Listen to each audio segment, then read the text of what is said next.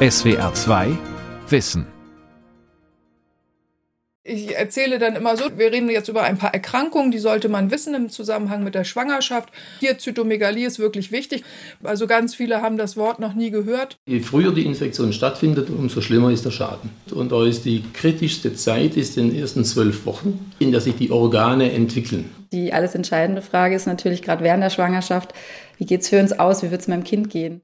Zytomegalie in der Schwangerschaft. Lebensgefahr fürs Kind. Von Dorothea Brummerloh. Zu Besuch bei Familie Dafeldecker. Anna und Nikolaus Dafeldecker leben mit ihren Kindern Tomte, Alba und Enno in Norddeutschland. Der zweieinhalbjährige Enno ist neugierig und nähert sich dem Mikrofon. Oh, was ist das? Da kann man rein singen. Zum Singen hat der blonde Junge keine Lust. Seine Mutter freut sich trotzdem. Ihre dritte Schwangerschaft war problemlos, erzählt Anna Dafeldecker, auch die Geburt. Enno kam zum errechneten Termin. Alles lief nach Plan. Doch kurz nach der Geburt zeigte sich, dass mit dem Neugeborenen etwas nicht stimmte. Dann sagte ähm, die Ärztin, ja, da sind so kleine Pünktchen, das sind diese Petechien, wie Sommersprossen. Und die waren überall, also am ganzen Körper. Und ja, lass uns mal Blut abnehmen. Und dann haben wir das gemacht. Und dann kam die Ärztin und sagte, äh, also diese Petechien, das heißt halt, dass die Thrombozyten total gering wären. Ich so, mh, hm, keine Ahnung, was ähm, bedeutet das? Und ja, und schon war man in so einer Maschinerie. Und dann kam der Chefarzt und dann wurde die hoch, es wird ja noch wilder. Schnell folgten weitere Tests. Das Blut des Neugeborenen wurde analysiert, Herz und Köpfchen mit Ultraschall untersucht. Dann stand fest, Enno hat eine angeborene Zytomegalie-Infektion. Die Diagnose traf die Eltern aus dem Hinterhalt. Ich glaube, es gibt nichts Schlimmeres, als du gehst ja immer vom Besten aus. Du kriegst das dritte Kind, die Schwangerschaft ist super, es ist alles normal. Du willst sogar eine Hausgeburt vielleicht machen, weil du Bock drauf hast. Wolltest ambulant gehen, dann hast du das. Dann das Kind, was da liegt, mit einem Zugang zum Köpfchen und total, ja, in so einem ganzen Brutkasten mit tausend Kabeln, das ist halt irgendwie anders, ne? Und du denkst, oh Gott, was hast du ihm angetan? Und fühlt sich ja schlecht. Weil du denkst, ja, du bist schuld. Das Zytomegalie-Virus, kurz CMV, gehört zu den humanen Herpesviren und ist weltweit in der Bevölkerung verbreitet. In Deutschland tragen zwischen 50 und 70 Prozent der Erwachsenen Antikörper nach einer durchgemachten Infektion in sich. Infiziert sich ein gesunder Mensch mit CMV, so verläuft die Infektion in bis zu 80 Prozent der Fälle symptomlos. Nur 20 Prozent haben leichte grippeähnliche Symptome. In dieser vermeintlichen Harmlosigkeit des Virus liegt seine Gefährlichkeit ob Kind oder Erwachsener, jede Person mit CMV-Infektion kann auch ohne eigene Symptome Virusüberträger sein und dieses längere Zeit über Urin, Speichel, Sperma oder Vaginalsekrete über jede Art von Körperflüssigkeit ausscheiden. Besonders Kleinkinder, die mit CMV infiziert sind, können dieses Virus über Monate nach der Infektion ausscheiden und es zum Beispiel an ihre schwangere Mutter weitergeben. Fast die Hälfte der Frauen, die sich während der Schwangerschaft mit Zytomegalie infizieren, übertragen das Virus auf ihr Baby. Teils mit schwerwiegenden Folgen. Zytomegalie? Bitte was? So reagieren die meisten, die zum ersten Mal von dem Zytomegalie-Virus hören, kurz CMV genannt. Das ist verrückt, denn CMV ist die häufigste angeborene Infektionskrankheit bei Kindern. Von CMV sind in Deutschland jährlich bis zu 4000 Neugeborene betroffen. Informiert dieses Aufklärungsvideo von Stark gegen CMV, einem Projekt des Bundesverbandes Das Frühgeborene Kind e.V. Zum Vergleich in Deutschland kommen im Schnitt etwa vier Kinder pro Jahr mit Syphilis auf die Welt, mit Listeriose ungefähr 25 Kinder pro Jahr, mit Toxoplasmose ungefähr 20 Kinder. Obwohl die Zytomegalie-Infektionsrate die Häufigkeit des Down-Syndroms übertrifft, gibt es bundesweit keine Aufklärungskampagne, kritisiert Julia Burkhardt von Stark gegen CMV. Die teilweise gravierenden Folgen für die betroffenen Familien stünden im Gegensatz zur Aufmerksamkeit, die die Krankheit erhalte. So wie die aktuelle Situation ist, kann und soll die nicht bleiben, sondern wir möchten, dass auch da mehr Aufmerksamkeit von CMV in die Köpfe von Ärzten und entsprechenden ja, Multiplikatoren kommt, dass da besser auch in den Praxen aufgeklärt wird. Deshalb klärt die Initiative Stark gegen CMV auf den eigenen Webseiten über Zytomegalie in der Schwangerschaft und beim Kind auf. Also wir erleben, dass die Frauen, die schwanger sind, oft die Ärzte darauf ansprechen, dass sie gern diesen Test machen würden.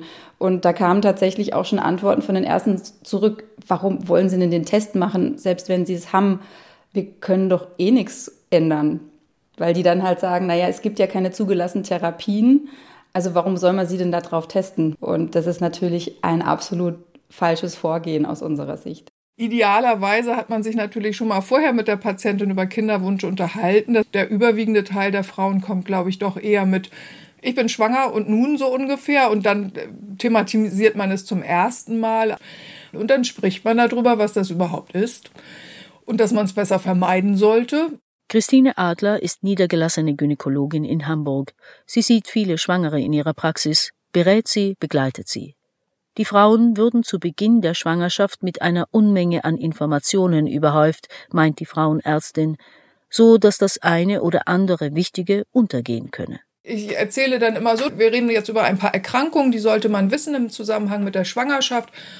Und dann versuche ich das zu priorisieren und sage, hier Zytomegalie ist wirklich wichtig. Also ganz viele haben das Wort noch nie gehört. Toxoplasmose oder so kennen immer ganz viele. Aber tatsächlich ähm, Zytomegalie ist würde ich sagen, beim überwiegenden Teil der Frauen noch kein bekannter Begriff. Wichtig ist, bei Kinderwunsch oder zu Beginn der Schwangerschaft herauszufinden, ob man schon mal eine CMV-Infektion hatte oder nicht. Dies lässt sich mit einem einfachen Bluttest prüfen. Bisher ist dieser Bluttest nicht in den Mutterschaftsrichtlinien enthalten. Er gehört zu den Igel-Leistungen, den individuellen Gesundheitsleistungen. Eine Schwangere, die sich auf Zytomegalie testen lassen möchte, muss die 20 bis 40 Euro selbst bezahlen. Das Ergebnis des Tests zeigt, ob die werdende Mutter schon einmal Kontakt mit dem Virus hatte, ob also ihr Immunsystem Antikörper gebildet hat. Wichtig ist dieses Wissen vor allem bei Frauen, die bereits ein Kleinkind zu Hause haben, denn Kinder können nach der eigentlichen Infektion noch wochenlang ansteckend sein. Der Ansteckungsherd sitzt sozusagen zu Hause unmittelbar am Esstisch. Wie soll man sich davor schützen? Das Risiko der Schmier- und Tröpfcheninfektion lässt sich mit Hilfe von einfachen Hygienemaßnahmen senken, beruhigt Anke Diemert, Ärztin für Frauenheilkunde und Geburtshilfe. Das sind normales, regelmäßiges Händewaschen, vor allen Dingen nachdem Sie Kontakt mit Körperflüssigkeiten hatten. Das heißt, nachdem das Kind auf Toilette war, bei dem sie vielleicht geholfen haben, muss diese Schwangere sich richtig gut die Hände waschen. Sogar auch die Überlegung, ob sie sich die Hände danach nochmal desinfiziert. Gleiches gilt natürlich für die Situation des Wickelns. Es gilt für die Situation, dass man den Frauen rät, in dieser Zeit die Kinder nicht auf den Mund zu küssen. Und darauf gilt es in diesen wenigen Wochen drauf zu verzichten dann ist es so, dass die dich nicht den runtergefallenen Schnuller ablecken sollen oder in den Mund nehmen sollen, dass sie keine Essensreste mehr von ihrem Kind aufessen, nicht aus dem gleichen Becher, aus der gleichen Glas trinken. Und mit diesen Hygienemaßnahmen, und das konnte in Studien gezeigt werden, kann effektiv eine Übertragung von einem Geschwisterkind auf eine ungeschützte Mutter verhindert werden. Es gibt weder eine Impfung noch eine zugelassene Therapie. Deshalb ist Hygiene die zuverlässigste Möglichkeit, sich vor einer CMV-Infektion zu schützen. Das Risiko einer CMV-Primärinfektion in der Schwangerschaft kann damit um bis zu 85 Prozent gesenkt werden. Dieses Wissen hätte auch ihr viel erspart, sagt Julia Burkhardt von Stark gegen CMV rückblickend. Also ich war schwanger mit meinem zweiten Kind und habe kurz nach Feststellen der Schwangerschaft von meiner Frauenärztin einen Anruf bekommen, dass es eine Auffälligkeit in meinem Blut gibt und dass ich eine frische Zytomegalie-Infektion habe. Das hat sie mir am Telefon mitgeteilt und ich war völlig vor den Kopf gestoßen und sie meinte dann nur, ja, ich sollte dringend wieder in die Praxis kommen. Mein Kind kann davon schwere Behinderung davontragen und ich müsste mich da umgehend in eine Behandlung begeben. Die alles entscheidende Frage ist jetzt, wann genau hat sich die Mutter mit dem Virus infiziert? Je früher die Infektion stattfindet, umso schlimmer ist der Schaden. Der Neonatologe Rangmar Gölz ist wissenschaftlicher Mitarbeiter im Forschungsbereich CMV-Infektion beim Früh- und Neugeborenen der Uniklinik Tübingen. Die kritischste Zeit ist in den ersten zwölf Wochen Das ist die sogenannte Embryonalphase, in der sich die Organe entwickeln. Und wenn dort die Infektion passiert, dann ist der Schaden am schlimmsten. Wir reden vor allem über Gehirn, Auge, Hören, aber auch andere Organe. Die ersten 13 Schwangerschaftswochen sind die gefährlichste Phase für den Fötus. Die Folgen sind am gravierendsten. Montagnachmittag, Universitätsfrauenklinik Tübingen. Betroffene Frauen wie Julia Burkhardt suchen hier Rat. Beim Zytomegalie-Spezialist Professor Karl Oliver Kagan. Nehmen Sie Platz. Alles kann, nichts muss, weiß der Pränatalexperte. Die Folgen einer Infektion seien kaum vorhersagbar. Im schlimmsten Fall sterbe das Kind im Mutterleib oder aber es komme kerngesund zur Welt. 70 Prozent der Frauen, die sich zu Beginn der Schwangerschaft infizieren, übertragen CMV nicht auf ihr ungeborenes Kind. Die Kinder, die sich doch infizieren, sind zu 80 bis 90 Prozent asymptomatisch. Sie zeigen zunächst keine Symptome. Die anderen Kinder sind bereits geschädigt, die betroffenen Eltern kommen zu Karl Oliver Kagan. Er zeigt Ultraschallbilder. Aber das beispielsweise ist ein Zwillingspärchen, also beide waren infiziert das eine Kind war unproblematisch infiziert und hatte keine Symptome. Und das andere Kind war schon schwer betroffen. Und dann sieht man hier, das, das ist schwer betroffen, aber man sieht vor allen Dingen, das Köpfchen ist viel kleiner.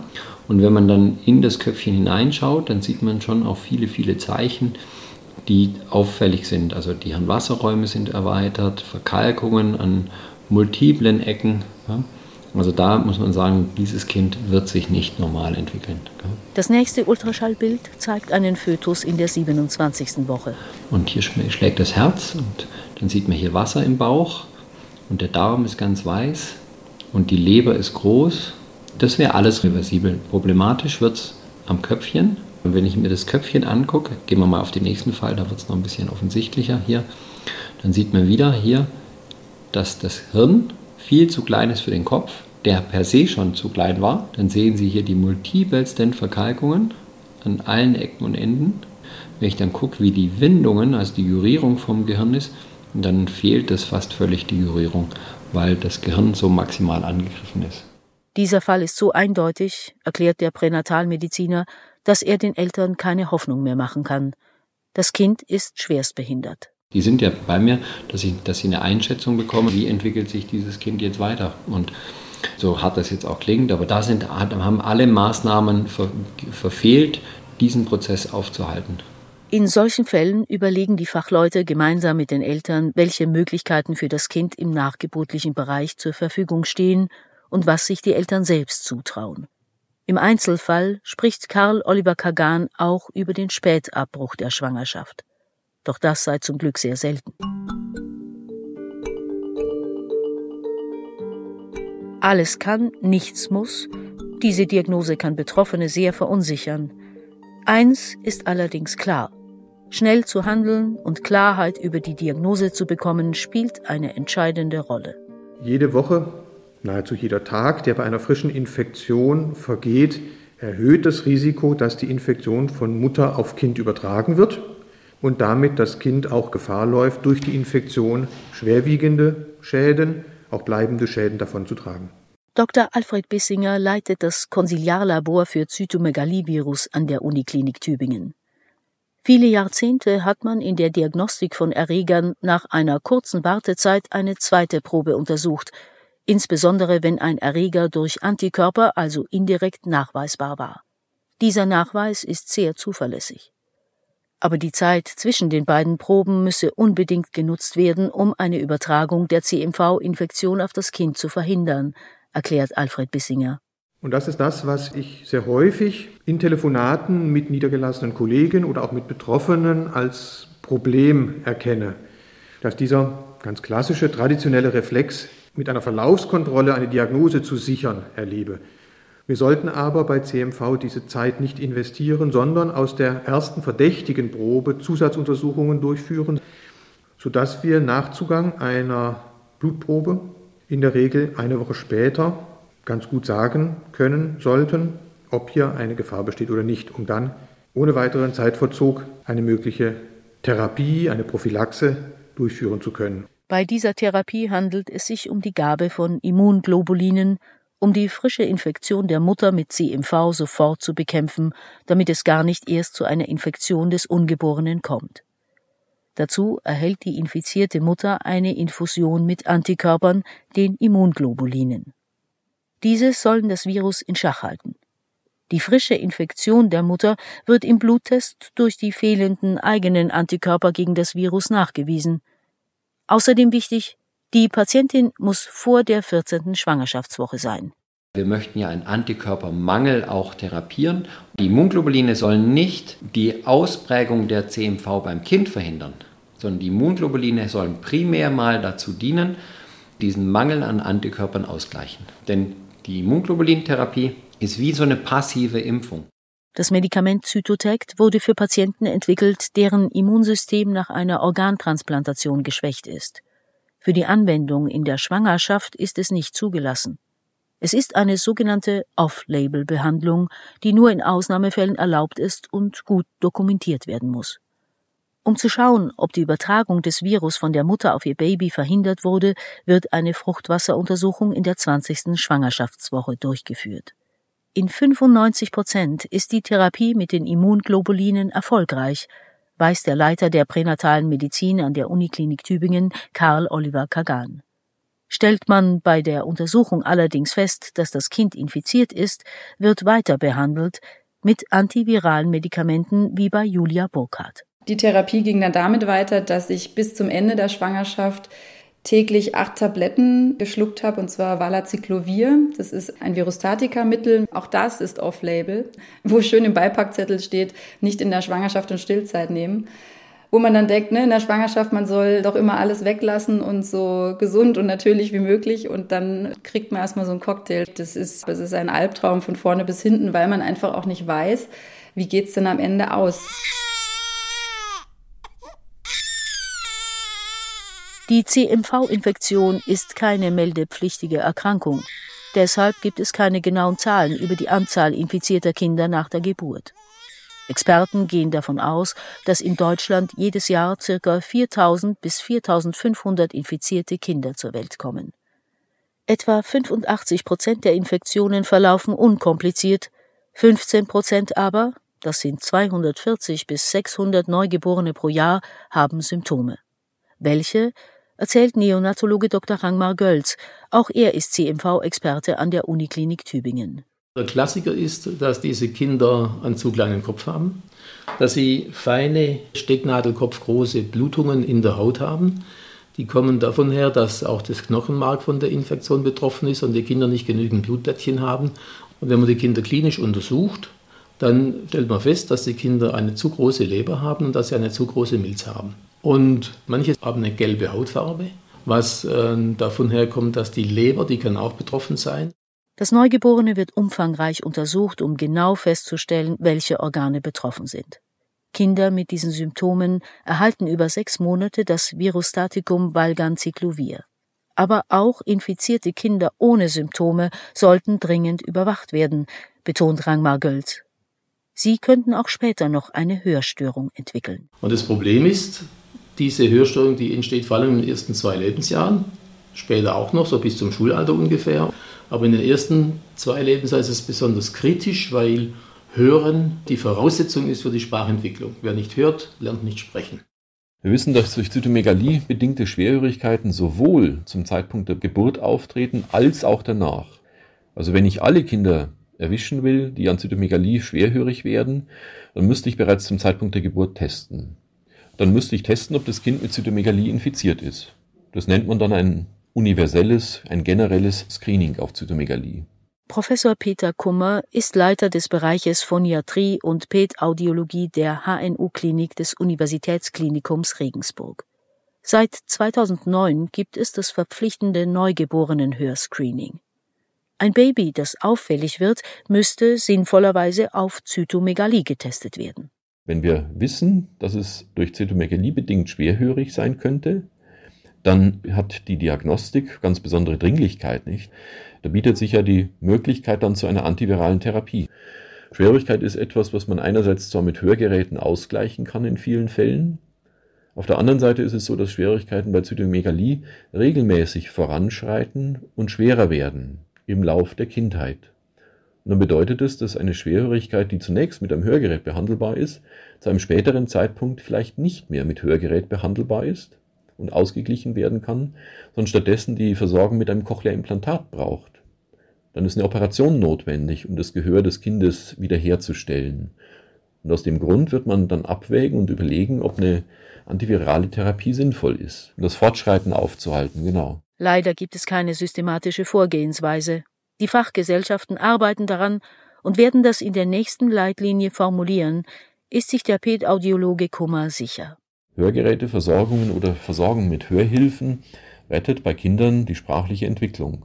Darüber hinaus natürlich vieles andere, nicht, was von der sprachlichen Entwicklung abhängt. Die ganze sozial, emotionale, psychische, schulische, akademische Entwicklung von Kindern, später die berufliche, die hängt im Prinzip vom Spracherwerb ab. Um all diese Folgen und Leiden für die Eltern und das von Zytomegalie betroffene Kind zu verhindern, ist nur ein früher simpler Bluttest nötig, dazu die gängigen Hygienemaßnahmen und umfangreiche Aufklärung.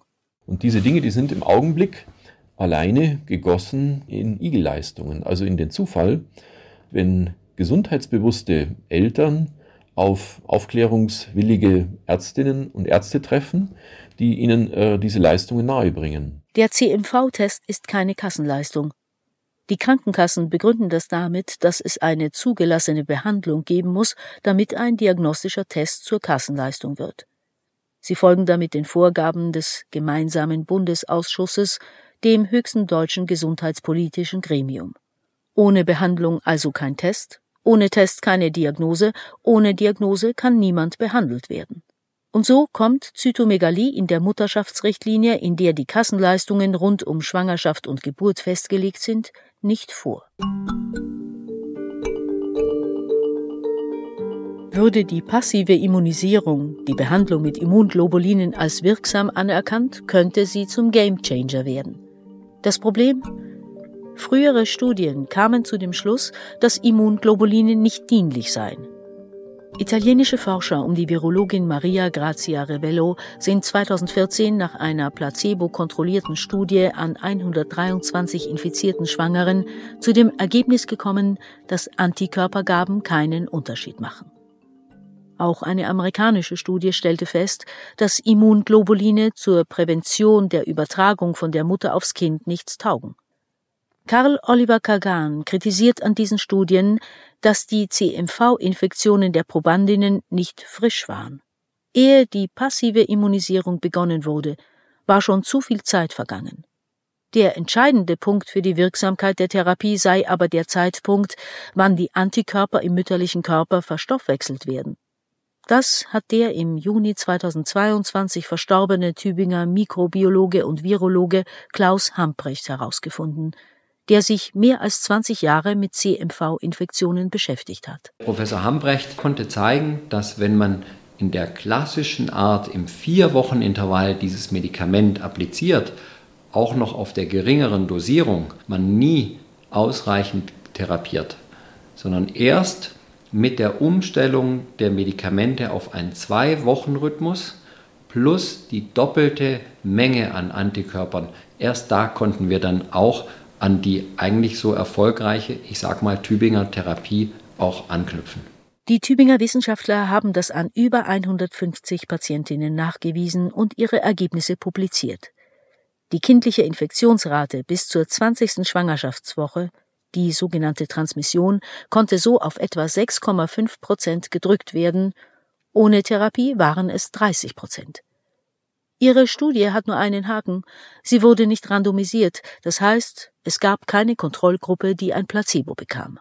Und sie wurde deswegen nicht randomisiert, weil wir am Anfang so erfolgreich waren, dass jeder sagte, wie kann man, wenn man unsere Primärkollektiv beinhaltete 40 Patientinnen, wenn wir nur noch eine von 40 Transmissionen haben, wie kann man das ethisch vertreten, dass man dann noch randomisiert gegenüber keiner Medikation, gegenüber Placebo? Und genau das war der Punkt, wo wir sagten, naja, jetzt haben wir uns mit unserer eigenen guten Idee in den Hintern gebissen, weil jetzt können wir nicht mehr offiziell randomisieren. Wir gewinnen auch keine Patientin mehr, die sich jetzt in der Situation noch überhaupt randomisieren lässt, sondern das Einzige, was wir jetzt machen können, ist zu sagen, wir machen jetzt eine fortlaufende, saubere Studie, nehmen jede Patientin auf, die wir sehen, gucken, dass wir sozusagen den Therapiearm so sauber wie er irgendwie geht nachvollziehen und zeigen dann in der Beobachtungsstudie von vielen Fällen, dass sich diese Therapie wirklich als solches beweist und dass sie kontinuierlich die gleichen Ergebnisse liefert. Mit der Veröffentlichung der Ergebnisse rechnet der pränatale Experte im Sommer 2023 und hofft, dass die Ergebnisse des Therapiekonzepts dann auch die Krankenkassen überzeugen. Mit einer zugelassenen Therapie könnten die Mutterschaftsrichtlinien geändert und ein CMV-Screening eingeführt werden. Der Berufsverband der Frauenärzte hält das für sinnvoll. Fast die Hälfte der Frauen, die sich während der Schwangerschaft mit Zytomegalie infizieren, übertragen das Virus auf ihr Baby. Teils mit schwerwiegenden Folgen. Da aktuell keine zugelassene Therapie verfügbar ist, stehen Aufklärung und Information über die Infektionserkrankung an erster Stelle. In Deutschland, so schätzen Ärzte, wissen zwei Drittel aller Frauen nichts über mögliche Gefahren einer CMV-Infektion. Mein Wunsch wäre, dass sich sowohl die Frauenärzte als auch die Patienten mehr mit dem Thema auseinandersetzen würden, dass sie sich bewusst sind, welche Zeit gefährlich ist und wie man sie schützen kann. Dass diese Infektion in den Fachkreisen aktiver thematisiert wird und wir über CMV rechtzeitig aufklären, diskutieren, so wie wir das ja zu HIV, zu Syphilis auch machen in der Schwangerschaft. Und dann könnte man, so wie ganz viele mit Kinderwunsch, schauen, ob sie Schutz gegen Röteln haben, könnte man in diesem Zuge auch eine Antikörperdiagnostik gegen CMV machen. Ich wünsche mir für die Zukunft, dass CMV auf jeden Fall ein Standardtest wird in den Frauenarztpraxen. Und ja, ich wünsche mir, dass stark gegen CMV weiter wächst. Und wir möchten das Thema einfach so weit voranbringen, dass das kein unbekanntes Thema ist bei knapp viereinhalbtausend betroffenen Neugeborenen jedes Jahr. Das ist so absurd und so verrückt, deswegen, das sollte sich ändern. Umfragen haben ergeben, dass nur 40 Prozent der Frauenärztinnen und Frauenärzte Schwangere aktiv über die Gefahr von Zytomegalie aufklären. In vielen Informationsbroschüren für Schwangere wird CMV nicht erwähnt. Dazu gehört auch die der Bundeszentrale für gesundheitliche Aufklärung. Von den fünf größten gesetzlichen Krankenversicherungen informiert eine aktiv über CMV in der Schwangerschaft. Zwei übernehmen die Kosten für einen Test im Rahmen von Bonusprogrammen. Dabei wäre die Aufklärung über die weltweit wichtigste und häufigste angeborene Infektionskrankheit bei Kindern so wichtig. SWR 2 Wissen. Zytomegalie in der Schwangerschaft. Lebensgefahr fürs Kind. Von Dorothea Brummerloh. Sprecherin Elisabeth Findeis. Regie Günther Maurer. Redaktion Sonja Striegel.